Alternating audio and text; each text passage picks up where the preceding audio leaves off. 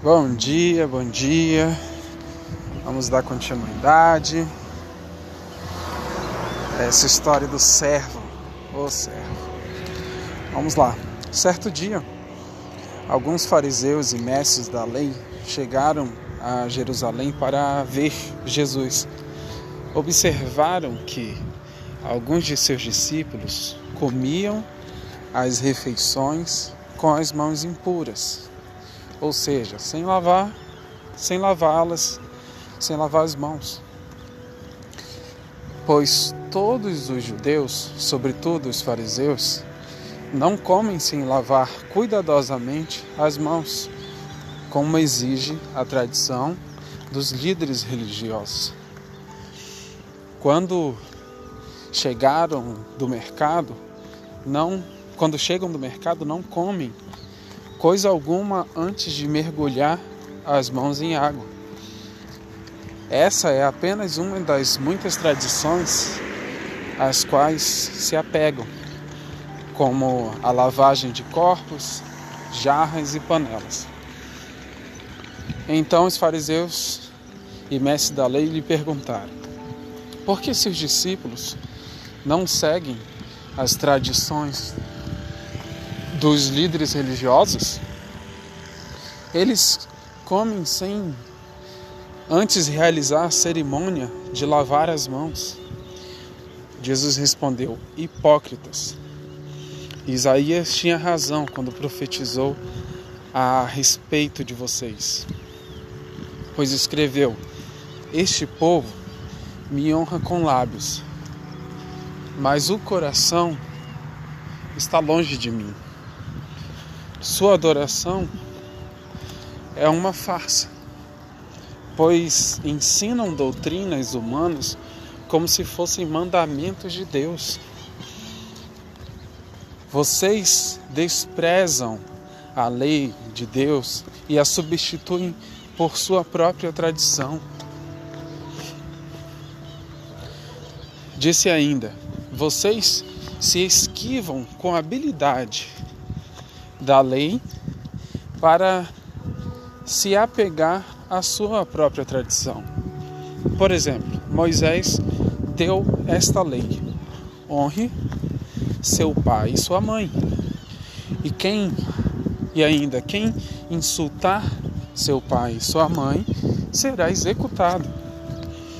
Vocês, porém, ensinam que se alguém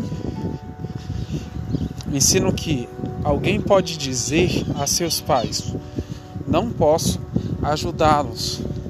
Jurei entregar como oferta a Deus aquilo que teria dado a vocês. Com isso, desobrigam as pessoas de cuidarem dos seus pais, anulando a palavra de Deus a fim de transmitir a própria tradição. E esse é apenas um exemplo de muitos outros. Jesus chamou a multidão para perto de si e disse: Ouçam, todos vocês, e procurem entender. Não é o que entra no corpo que contamina. Vocês se contaminam com aquilo que sai do coração. Quem tem ouvidos para ouvir, Ouça com atenção. Então, Jesus entrou numa casa para se afastar da multidão. E seus discípulos lhe perguntaram o que ele queria dizer com a parábola que havia acabado de contar. Vocês também não entenderam? perguntou Jesus. Não percebem que a comida que entra no corpo não pode contaminá-los. O alimento não não vai para o coração, mas vai, passa pelo estômago. Ao dizer isso, declarou que todo tipo de comida é aceitável. Em seguida, acrescentou: aquilo que vem de dentro é que é que nos, os contamina. Aquilo que vem de dentro é o que os contamina. Pois de dentro do coração das pessoas vem maus pensamentos, imoralidade sexual, roubo, homicídio, adultério, cobiça, perversidade, engano, paixões carnais, inveja, calúnias, orgulho, insensatez. Todas essas coisas desprezíveis vêm de dentro.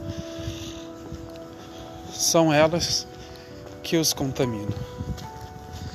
Então Jesus deixou a Galileia e se dirigiu para o norte, para a região de Tiro. Não queria que ninguém soubesse onde ele estava hospedado, mas não foi possível manter segredo. De imediato, uma mulher que tinha ouvido falar dele veio e caiu aos seus pés.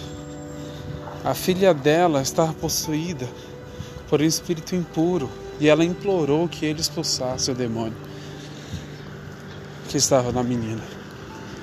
Sendo ela grega, nascida na região da Fenícia, da, na Síria, Jesus lhe disse: primeiro devemos alimentar os filhos.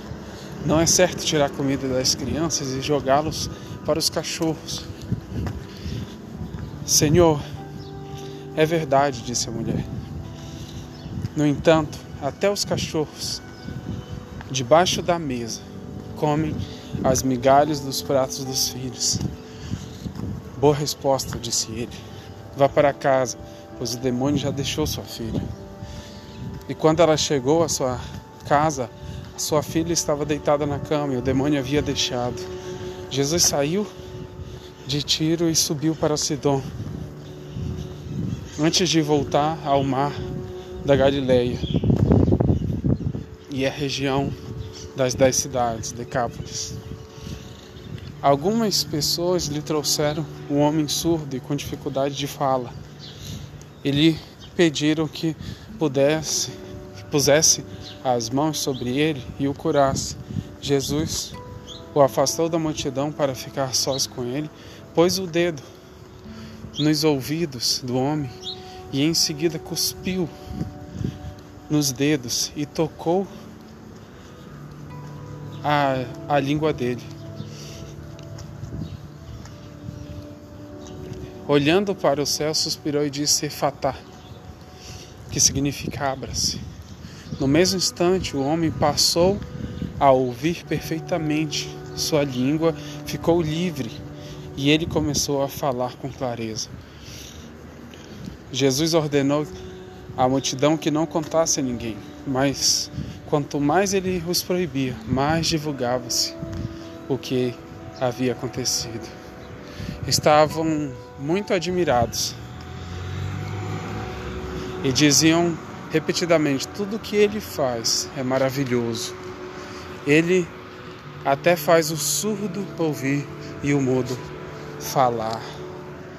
Até aqui tá maravilhosamente bem. Um grande abraço, gente. Até a próxima.